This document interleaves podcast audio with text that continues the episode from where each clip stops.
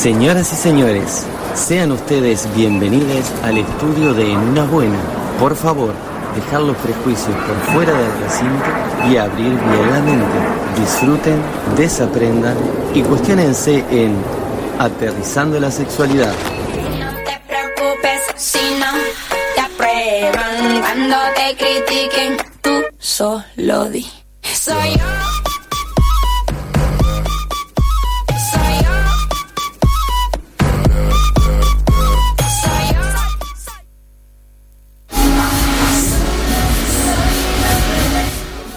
Fantástico. Soy yo. Soy yo. ¿Sos vos, Gastón? Chu, chu, chu, chururu.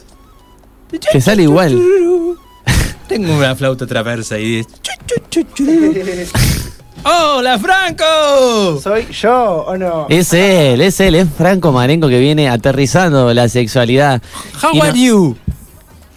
Todo bien, todo bien. Antes que nada, Me responde en castellano, yo le pongo todo de la. Todo de la de decir. Bueno, bárbaro, la verdad. very good, very good. Y bueno, bueno, ¿vieron cómo está? ¿Vieron cómo está toda la situación? Está bravo, está bravo, está tensa. Hay que dejarla un poco afuera, ¿vieron? Y Sí. por venir a hacer el programa con todo. Sí. Vengo, primero que nada, quiero mandar un saludo muy grande a, A mi, la abuela. a mi abuela, que ¿Qué? no la estoy pudiendo La amamos. ahora. Eh, eso es algo que iba a decir. Yo pensé, bueno, está. Capaz que el- la cuestión de pandemia. Ahora, que yo venga a este estudio después de casi cinco meses y no haya nada comestible que de la abuela Carmen. de la abuela, es indignante. A mí me parece que alguien resolvió la cena del día de hoy. Ah. Yo no quiero decir. Ay, bueno, le mando un saludo muy grande a la abuela Carmen. Saludos, abuela. Que la estoy extrañando un montón porque hoy no pude pasar por la casa, decidimos como cuidarnos un poco más. Le mandamos un gran abrazo. Está muy bien. También a mi madre que me está escuchando desde Australia, así que es en una buena internacional. Bien. ¿No? Me parece muy bien. ¿Y qué hora es ahora? ¿A las 7 de la mañana serán? 7 de la mañana. Se levantó tempranito para escuchar una buena. Ay, qué divina. ¿Viste cómo son las madres? Sí. Este, así que le mando un beso grande. También quiero celebrar, esto no, tiene nada que ver con la columna, pero como para tirar una buena, Genial. Se le devolvieron los derechos políticos a Lula. Me parece como muy, Es Muy verdad. contento por eso. No solamente salió de la cárcel, sino que ya participa del juego. Que la situación en Brasil, bueno, ya sabemos cómo está. Se ¿no? comió una dobladísima, ¿no? Sí, está bastante fea. Está, igualmente lo que se le viene a Lula de aquí en adelante, si no hay un cambio radical rápido, por más que sea Lula, los cuatro fantásticos y lo que sea, son años complicaditos. No solamente eh, políticos, hablamos de todo, de económicos, sociales y demás. Y bueno, quería comentar también, esto sí tiene más que ver con la temática de la columna. No sé si sabían que el 10 de abril pasado, ¿saben que se conmemoró? El 10 de abril. No, por sus caras veo que no. No. 10 de abril, no. Los oyentes no están viendo sus caras, no, no saben. Algunos sí. Este, bueno, algunos sí. No, tampoco, porque no se ven. No me importa. En fin, se conmemoraron ocho años de que se aprobó el matrimonio igualitario acá en Uruguay. Bueno, Eso es muy bueno, convirtió a Uruguay en el doceavo país del mundo en eh, aprobar, este, en permitir el matrimonio entre personas del mismo sexo y el segundo en Latinoamérica. y es increíble que en algunas partes del mundo todavía te matan cuando... eh, pero es cierto, Zarpado. te matan cuando confesas, no, ni siquiera cuando cuando, Cuando te descubren. Que eh, sos una persona que tenés claro. otra orientación sexual que no Recuerdo sea haber la tirado el dato en este mismo programa, Ujú. 69 países, miembros de la ONU. Sí. Siquiera estamos hablando Me acuerdo, de me una acuerdo. isla perdida, ¿viste? Viste que igual la ONU es medio relativo todo, porque Sí. la ONU es como... Bastante al pedo. Ahí está, eh, te iba a decir, son como eh, nominales, es como es- miembros nominales, está ahí porque estoy. Hoy vino con el hacha afilada. Pero es así, eh, o sea, Es verdad, verdad. están porque están, porque Se notó mucho en esta pandemia en realidad también. Sí, Como que era sin un duda. caos. ¿Y qué pasó? Y al final, ¿qué está haciendo la Puro bla bla bla. Pintadísima, pintadísima. Pero bueno, en fin. eh, yo Ocho años. celebración, ocho años. Este, bueno, pasó el 10 de abril. El 5 de agosto de ese año se celebró la primera boda entre personas del mismo sexo en Uruguay. Yo me acuerdo, la vi en la tele, fue como muy emocionante. ¿Qué significó esta ley o qué significa? Además de permitir la unión matrimonial en sí, también prevé obligaciones y derechos para con lo- eh, lo- perdón, me mareé. Bueno, que las obligaciones y derechos para con los hijos recaigan sobre las dos partes del Claro. por igual. No hay como una diferenciación de géneros en cuanto a eso. También se deja de hablar de marido y mujer y se incorporan las expresiones de contrayentes, esposos o progenitores. Es un tema contractual que para que facilitan un montón de cosas para personas de cualquier sexo y que las personas homosexuales no estaban teniendo la posibilidad. Exactamente, y también eh, como que valida mucho más cualquier tema de percepción de género que tenga la gente, porque si vos no estás hablando ni en masculino ni en femenino, ya como personas trans quedan incluidas, o, Ujú. o personas no binarias, etcétera. Otra cosita que quería pasar el reclamo antes, yo vengo con una buena y con un reclamo. Una de cal y una de arena, como de decían. arena, eso mismo. Dígame. Este, leí la otra vez en Twitter del usuario Nicolás Laza el siguiente tweet. Siguen habiendo faltantes de medicamentos para las personas trans por problemas de gestión en ACE. La incompetencia política está afectando los tratamientos y no lo podemos permitir. Ta, eso es el tweet. Él denuncia cómo la población trans está teniendo problemas para acceder a la meditación en hospitales especializados como el Samboas este, y que hace tiempo se constata falta de medicamentos necesarios para un tratamiento que es crónico, no es que uno puede interrumpirlo y después No. Este, así que bueno, hago el mismo llamado para todo lo que militamos la ley trans en el Parlamento, en las calles. Está bueno como ahora, bueno, salir a defender que, que se cumpla, ¿no? Darle visibilidad a este punto también, ¿verdad? Exactamente, me pareció muy importante. Y ahora sí, nos vamos de lleno al tema de hoy. A la segunda parte de parejas, ¿no? Parejas, parte 2, el regreso de las parejas. este, bueno, como habíamos hablado la vez anterior, que la pareja en tanto dispositivo funciona como controlador.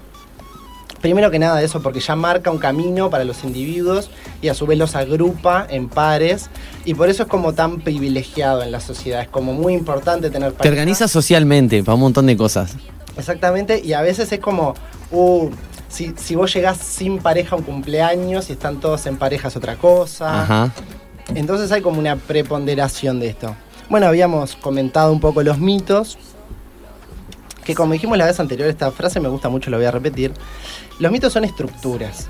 Y la vez anterior dijimos, poniendo las estructuras por delante de las personas, se han cometido los peores errores de la humanidad. Es verdad. Bueno, sigo con los mitos entonces. La pareja ayuda siempre a superar las dificultades de la vida. Sí. Ojalá. Así como cualquier amiga, amigo que puede apoyarte en cualquier situación, ¿no? Sí, también esta idea como de la pareja vinculada al éxito. Este, como el tener pareja es una prueba de que se es valioso. Y en realidad no. Hay alguien que te quiere. Claro, eso. como que si no tenés pareja, no, sos un- debe ser una cagada. Pasa Sos un paria, claro. pero pasa mucho esto. Nunca me habían dicho eso. Hacía mucho que no me lo decían mejor paria dicho. de la sociedad. Incluso a, a mí me pasa a veces como que ves a alguien que decís, ah, pero este es genial en esto, en esto y en esto. Pero no tiene pareja. ¿Por qué estará soltero? Al- algo tiene que tener, decís, decís, no, pero si este, no sé, está divino, le va bien en esto y en esto. Porque esta- algo tiene que tener. Algo raro ahí. Seguro que huele a caca. este, bueno, y esta idea baja mucho la autoestima cuando vos no tenés pareja. Es como un. Inconscientemente por ahí ni siquiera buscas tenerlo, pero hay un ruidito. Yo conozco gente, eh, amigas y amigos que por ahí no, no tengo pareja y no, no estoy buscando, pero ya la cuestión le queda ahí en la cabeza y se cuestiona mucho. Decir, pero si yo estoy bien ahora, ¿y, y qué- qué pasa eso? Que por reflejo empiezan a quedar tipo como con alguien, como para no sé qué, y empiezan a tapar ese agujero que ni siquiera sabe por qué, que no está ahí por ahí. Exactamente, es que es como una interpelación constante en el, en el intercambio con la sociedad toda de por qué no estás con alguien, por qué estás solo. Claro. En fin, y no es indispensable para nada.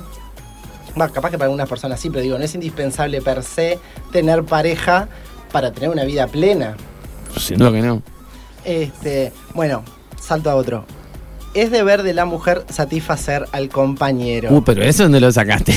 ¿De qué años eso que dice? No, estos son los mitos que los tengo anotados. Ah, Ah. pero lo sacaste de algún lado. Sí, bueno, de, de mi libro de estudio. Ajá. Que es de 1200. No, no te, creas. Si vos creés que esto está re vigente, ¿Cuánta oh, hay mucha gente. cree que la mujer le tiene que cocinar? ¿Cuántos varones creen que la mujer le tiene que cocinar? ¿O que la mujer les tiene que brindar sexo? ¿O que la mujer tiene que. O sea, como ese rol abnegado de la mujer en el hogar? Ese rol casi maternal. Excluyendo el tema del sexo, ¿no? Pero sí el hecho. Ah, no, hay relaciones y relaciones. El tema de atender, viste, a la otra persona y satisfacer todas sus necesidades, cual bebé de pecho. Totalmente, la mujer como postergada de sí misma, Ahí va. como para atender a, a todo el resto de la familia. Yo eso lo veo bastante en, en matrimonios, sí, no, no te digo en novies de 17 años, pero también igual... Lo he visto también, se ¿eh? ve algunos coletazos igual. Sí. Este, bueno, en fin, esto genera también mucha culpabilización a la propia mujer que siente que tiene que estar cumpliendo con eso. Claro, que no está cumpliendo con algo que debería cumplir. sos una mala esposa, sos una mala madre. Ajá. La mirada del otro, siempre está la mirada del otro que hace modificar, quieras o no, conductas eh, sociales que, bueno, terminan en, en eso de, bueno, está, ya que no tengo pareja, voy a Pero es que ahí te das cuenta cuando hay algo que no es realmente auténtico y que realmente tiene valor por sí mismo. O sea, porque si vos lo que único que estás haciendo es replicar una estructura, ¿no? Para, para por, porque de- por la costumbre, porque es así y porque debería suceder así o porque la sociedad te, te- te presiona, ¿qué es? Se termina saliendo mal el Claro, juego. ¿Qué tanto de nuestro deseo es propio y qué tanto viene como formulado desde la afuera? Claro. Eso está muy bueno como para complejizarlo y ponérselo a pensar. Bueno, a un integrante de la pareja siempre lo hace feliz que el otro triunfe. Ya es con voz de locutor que los estoy tirando. Sí, sí, sí, sí, como para marcar bien, ¿no? Subrayarla a lo que es la frase mitológica. Esta idea que detrás de todo gran varón hay una gran mujer. Esto como muy de se completa uno y el otro acompaña. El otro es como el, el Luigi de Mario. Está, pero igual ahí el mito capaz que está mal formulado, porque yo siempre entiendo que las dos partes de la pareja siempre quieren que al otro le vaya bien, siempre, no hay una, una, una forma... Un, un- No, soretes hay siempre, pero... Sí, bueno. No, soretes hay siempre, pero está, es cierto que por Pero es una general- forma de estigmatizar ahí eh, el, el éxito, ponele. Sí. Estás estigmatizando el éxito porque le estás poniendo eh, un tinte negativo al hecho de querer que el otro le vaya bien. Y para mí que no. O sea, pr- primero, sien- a mí me, me da la sensación de que dentro de una pareja, dentro de ese formato, ambas personas siempre quieren que al otro le vaya bien. Porque Sí, en cualquier ámbito de la vida. Sí, sí. No, Pero- porque pe- si no, ¿para qué mierda estás con la persona si vos querés que le vaya mal en algo? Para que sea el. eh, vos, ay, te sentís mal. Te, huevo como le va. Sí, también, te- ¿eh? te fue mal. Vení, vení que eso es tu paño de lágrimas. Me pare, ahí me parece que, como dice Fede, eh, mala gente hay en todas partes, ¿no? por decirlo de alguna forma. Por decirlo de una manera mejor, ¿no? Ahí está. Pero capaz que ahí no estaría tan de acuerdo con el mito. Puede Pero ser. bueno, es un mito, ¿no? Puede ser, puede ser que esté mal formulado. En realidad lo que apuntaba era eso como de como que uno se realiza a través del otro. O sea, como que es una fija. Si vos tenés pareja, seguro que la otra persona va a querer que triunfe siempre. Y no, no es, no, no es así. Claro. ¿no? Y tampoco se va a realizar a través de tus triunfos. No. ¿Entendés? Se tiene que realizar Por sí sola, claro. Por sí sola, de la manera que se desarrolle. Bueno, voy con otro más. Con el verdadero amor se sabe lo que la otra persona siente, quiere y piensa. Ese es un clásico que encubre falta de comunicación en realidad. Claro. Claro, es como decir, no, no hablamos, total, no necesitamos porque No- estamos tan conectados. Nos entendemos. Con solo mirarnos, claro. Nos entendemos con solo mirarnos. Hay que hablarse, gente, hay que hablarse. Hay que hablarse, el otro no es adivino. El, el otro no es adivino. No, y que por ahí tengan una muy buena conexión no significa que dejemos todo librado a la comunicación etérea, ¿no? Esta de, no, bueno, no necesito comunicarte nada, cualquier cosa es un malentendido. Y, y tampoco a lo banal, ¿no? O sea, comunicarse, de, bueno, llego a las 8, llego a las 7, perfecto. no, en, en el medio nos juntamos, hacemos unas pizzas y comemos. No, porque me parece que hay un trasfondo eh, de, de- bueno, vale la redundancia, tras todo eso, que va más allá de lo que vamos a comer a la hora que vamos a llegar y eh, Sí, sí, cómo algo un poco más profundo, ¿no? Es Sin como, duda. es como nos vamos a proyectar para la vida. Claro, siempre la mejor herramienta, para, no, no solo para los vínculos de pareja, para los vínculos, es la comunicación. Claro. El, el otro nunca va a estar en nuestra mente. Ustedes piensen lo profundos que somos nosotros adentro. O sea, yo a Gastón o a Fede o a Ujú. Esther no los puedo ver en toda su profundidad nunca. Y Ustedes no me van a poder ver a mí en toda mi profundidad interna. Es imposible. Mm. Entonces, ¿cómo no voy a estar yo comunicando lo que me pasa, lo que creo que te pasa a vos y contrastarlo eso con lo que vos me digas? Una locura pensarlo así, ¿no? Exactamente. Bueno, esta, esta también es un clásico. El verdadero amor es hasta la muerte. Eh, Están los votos matrimoniales. Sí, sí, sí. Hasta que la muerte nos separe. s- eh, los religiosos. Más que nada, sí. Bueno, yo, ay, ay, Bueno, en la religión te puedes casar una vez sola. Sí. En la religión, en la religión católica, De blanco. De blanco. No, y la segunda claro, vez por Te iglesia. puedes- te puedes- Ah, pero si sos viudo, si enviudece. No me vengas con viudeces no, te acá. podés separar. o sea, No, no, si te puedes divorciarse. En la ¿Y te En puedes volver la a casar por iglesia? No. Ahí va, por no, eso. no, claro, pero de- te podés casar de nuevo. Ah, pero. está, Pero por no- no- iglesia- No, en, el mismo, en el mismo sistema, te digo. Claro, me estás cambiando como de idioma. Como que- Claro, bueno, está, pero. eh, Una cosa es Palene TCC y, de Y la otra- otra es. Claro. bueno, te convertís al judaísmo y te, te, te, te Claro, casás. Porque si no vas ca- cambiando de religión. Y pisas vidrio y decís más el top. No sé, yo qué sé. Pero ah, digo que si te puedes casar varias veces eh, bajo la religión ca- católica. No, pero me acabas de decir que no. No. No, en la iglesia no, pero no digo en el entorno iglesia, o sea, en el edificio iglesia no te podés casar dos veces. Pero no te casas. Pero si te hace el contrato, el contrato sí Ah, te lo hace. te El contrato sí. Claro. afuera, te Y dice, por- civil. esta es tu segunda vez. No, podés contratar este el cura o la persona que haga la ceremonia para. Claro, el hecho de que una persona sea católica, apostólica romana no implica que se tiene que casar sí o sí por Igual no estábamos hablando de casamiento, sino de amor, que es completamente diferente. Hasta que Dice, te- hasta que la muerte los separe. Claro. Yo la tiré, sí, yo la tiré. El amor, y para mí, hay, si bien eh, como el amor es una energía, no se pierde, se transforma por ahí, no sé, entiendo que por ahí- eso de, de, de- de la, de, de que el amor es para toda la vida, ahí sí, el amor que tenés vos para darle a las otras personas es para toda la vida, podés haber transitado una relación con una persona y haber sentido mucho amor y después no, porque estuvo todo mal. O puede ser que esté todo bien y que ese amor se haya transformado en otra cosa que no es una relación de pareja. Eso es lo... Exactamente, nosotros, o sea, los individuos somos personas cambiantes, no somos personas fijas. ¿Cómo podemos pensar, claro, que el amor va a ser estático si nosotros no somos estáticos, nuestros vínculos no son estáticos? ¿Cómo vamos a traspolar eso a el vínculo que se predomina? No quiero decir el que es más importante, porque no es, pero el que se considera muchas veces hegemónico o más importante. Claro. Voy con otro. Hay que transformar al otro en alguien mejor. Esta responsabilidad Eso huele a peligro. Huele a caca. eso. Ah, pe- peligro. Pongámosle peligro.